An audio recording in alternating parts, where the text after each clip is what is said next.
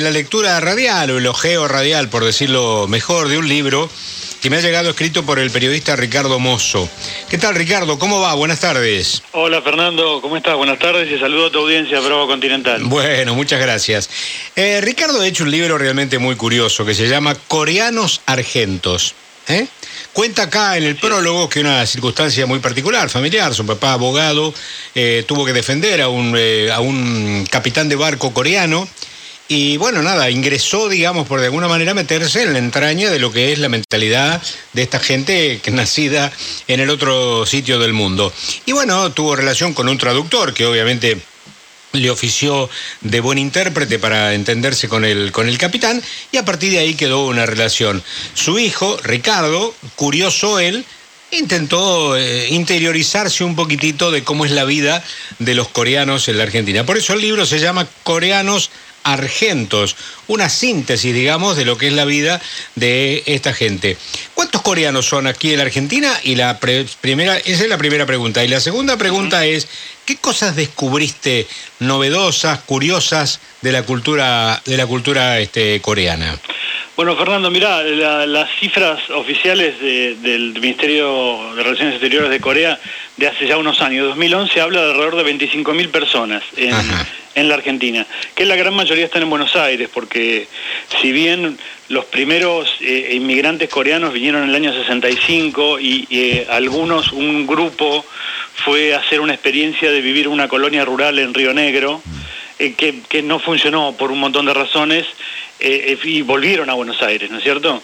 y ese es un número que decreció con respecto sobre todo a los 80, fines de los 80, llegó a haber 40.000 en su momento, pero bueno, las, viste, las diferentes crisis argentinas, la hiperinflación del 89 y la del 2001, hizo que, se fueran una buena cantidad de ellos. De todos modos, eh, me parece que lo interesante de esta comunidad, eh, más allá del número, es la vitalidad que tienen, ¿no? el empuje de hacer cosas y demás, este, que es una de las cuestiones que, que descubrí charlando con ellos. Yo me centré viste como dice el subtítulo del libro, es eh, cómo, viene y cómo viven y qué piensan los jóvenes de la comunidad coreana en la Argentina. Muchos de ellos, eh, o sea, toda la gente con la que hablé, es gente que tiene el castellano, el español rioplatense, ya, digamos, prácticamente de fábrica, o súper incorporadísimo, digamos. o sea, hablan como vos y yo. Más allá de que hayan nacido algunos en Corea, los han traído de muy chiquitos, eh, pero la gran mayoría nacieron acá, ¿no? Te pregunto, te pregunto tres o cuatro cosas muy puntuales. Por ejemplo, ¿hay alguna actividad comercial que los nuclea? Por ejemplo, sabemos que los chinos, por ejemplo, ya han instalado en la leyenda urbana que el supermercado fue reemplazado por la palabra chino. En vez de ir al supermercado vas al chino. Vamos al chino, claro. Bueno, en el caso de los coreanos, ellos están muchísimo y muy fuerte en el mundo de lo que es la confección y venta mayorista textil la, eh, en la avenida Avellaneda, en Flores, hay como nueve cuadras que hay un local al lado de otro, que son en su mayoría de coreanos. Eh, pero lo interesante es que, digamos, sobre todo los jóvenes están de alguna manera, eh, si bien están en ese rubro, porque además han trabajado, han ayudado a las familias de chicos, sabes que en la familia oriental el tema de la ayuda en el trabajo de los padres es casi un dogma, ¿viste? O sea, chicos que ya desde el secundario les tocaba algún día a la tarde o después del colegio ayudar en el, negocio de los papás y hacer todas las tareas, digamos, del despacho de, ropa que los papás tenían. Este, pero, digamos, yo justamente quería ver qué otras actividades hacían y he encontrado mucha gente que está en la gastronomía, he encontrado profesionales súper excelentes en medicina, odontología, abogados, este, eh, hay un gran grafitero que se llama Nerf, ese es su sobrenombre, Daniel Lee, eh, digamos, hay gente que hace producción de video, hay como de todo, pero es cierto que, digamos, lo emblemático, si vos querés, es el, es el mundo de lo textil, que es, digamos, eso es algo, también es interesante que los padres no es que traían el conocimiento total de cómo era confeccionar y vender ropa, no, llegaron acá y fue lo que encontraron para hacer y, se adaptaron. Primero trabajaron en los talleres de confección y luego fueron, digamos, de alguna manera ascendiendo. En, digamos, en la jerarquía, si querés, comercial y hacer dueños de negocios y ah. demás. ¿Respetan mucho la gastronomía coreana? ¿Ellos se han adecuado, digamos, a la, a la, alimentación rioplatense o respetan mucho la, la, gastronomía coreana? ¿Comen mucho? En lo que yo encontré la respuesta es sí a las dos cosas, Fernando, ah. porque vos fijate que para el paradigma para los los coreanos en la Argentina, sobre todo los, los, que yo entrevisté, los más jóvenes, asado con kimchi. ¿Escuchaste hablar del kimchi, que es esa preparación de la col rizada o, lechuga japonesa, como le dicen, que está fermentada y demás? Que ya tiene Día Nacional también. Eso tiene el Día Nacional el 22 de noviembre. Claro, exactamente, que lo, lo pusieron, el, se sancionó hace poquito. Claro, hemos hecho una nota por el Día del Kimchi, claro. Bueno, el, el asado con kimchi y con arroz es la forma eh, en que ellos sincretizan, por decirlo de alguna manera, unen los dos aspectos. Yo digo que son gente que son biculturales, porque tienen eh, la cabeza perfectamente dividida y perfectamente integrada, digamos, en qué momento actúan 100% como argentinos o 100% como coreanos. De hecho, es gracioso porque en una de las primeras entrevistas que hice allá por el año 2010, me llevó como 11 años armar este libro, este, una de las, de las entrevistadas, una abogada muy brillante también, me decía, mira, eh, yo este, puedo actuar como 150% coreana y como 150% argentina. O sea, no solo 100, 150. claro, digamos, eso me parece que es una forma muy linda de describir la adaptación que no impide tener una identidad también étnica y cultural que es súper fuerte, ¿no? Claro, claro. La, estamos hablando con Ricardo Mozo, mm, un libro que se llama Coreanos Argentos, que nos llegó a nuestra mesa de labor y nos ha despertado curiosidad.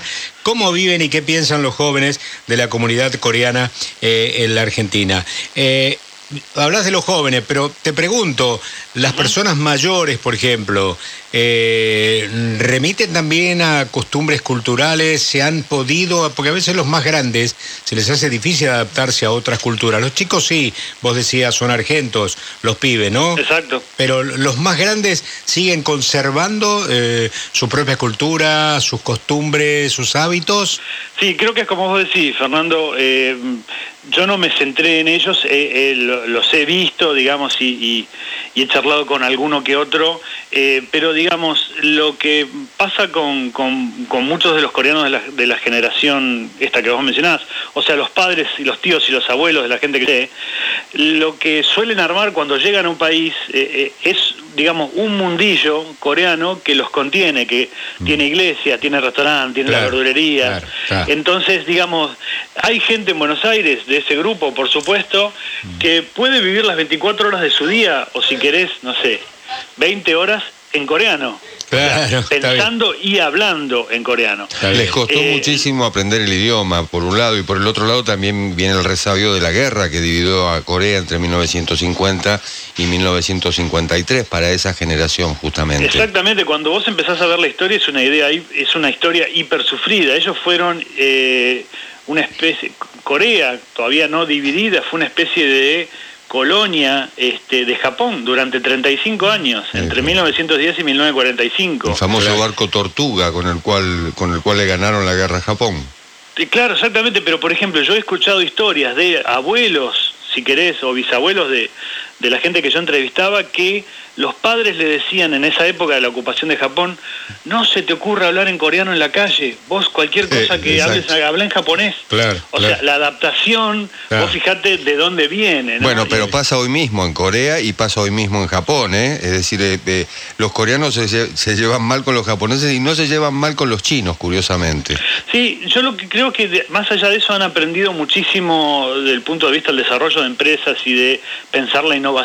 Hay, hay digamos, eso ya son cuestiones como de relaciones internacionales en las que en las que no me metí, pero sí recibí, digamos, hablando, ya te digo, con los jóvenes. Eh, eh, como, como puntas, ¿no? Como detalles de por qué ellos también son como son, ¿no? Una este, última pregunta, este, Ricardo, y que tiene que ver con un, un fenómeno mm, precisamente mundial, que fue el del baile del caballo, el, Gangnam, famoso Gangnam Style. Gangnam Style. Exactamente. Que, ¿cómo, ¿Cómo de pronto eh, ese tipo mm, sigue insistiendo, sigue viviendo? Los chicos acá, digamos, han tomado sus modos o no, en las discotecas, no sé si tendrán discotecas para ellos, qué sé yo. Mira, hay un capítulo en el libro que se cuenta de un grupo de argentinos y coreanos que filman una parodia del video de Gangnam Style. ¿Ah, sí? Que, es muy gracioso, sí. Eh, mira, el, tema del K-pop y, digamos, todo el arte audiovisual y, las producciones audiovisuales son parte de una política de Estado de Corea del Sur que es la de este, mostrar su cultura en el resto del mundo. Y en ese, dentro de ese fenómeno, por supuesto que entra Psy. Psy es el nombre del, del rapero este que, que hizo el tema ese Gangnam Style.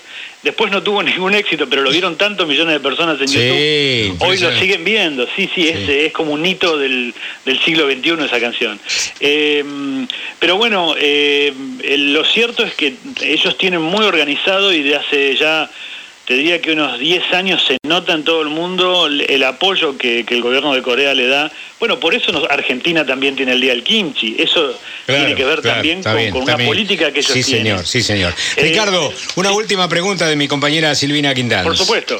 Sí, mira, quería preguntarte porque en general uno ve que es gente muy trabajadora y que, por ejemplo, los, los jóvenes que vos mencionabas recién tienen un altísimo rendimiento académico también. Es una cosa muy eh, común. Este, Sí, sí, por supuesto. Obviamente los coreanos mismos, eh, una psicóloga que vive en Córdoba me decía, a nosotros nos idealizan un poco, no nos dicen, ay, ustedes son tan inteligentes, tan trabajadores, y ella les contesta, bueno, hay de todo. Pero es cierto, no, ¿sabes qué? Lo que pasa es que hay, mm, se mezcla la cuestión, la necesidad de supervivencia por la excelencia del, del inmigrante y que tienen una capacidad de sentarse y y, absorber conocimiento que para mí es pasmosa. Es gente igual que le gusta divertirse y todo lo demás.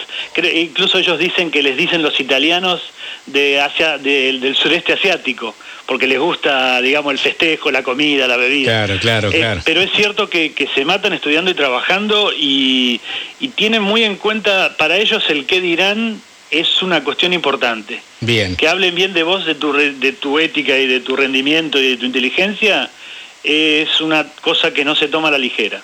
Efectivamente, es así. Amigo, un abrazo grande y gracias, ¿eh? gracias por el envío y gracias por esta notita. ¿eh? Muchísimas gracias, Fernando. Un abrazo para todos.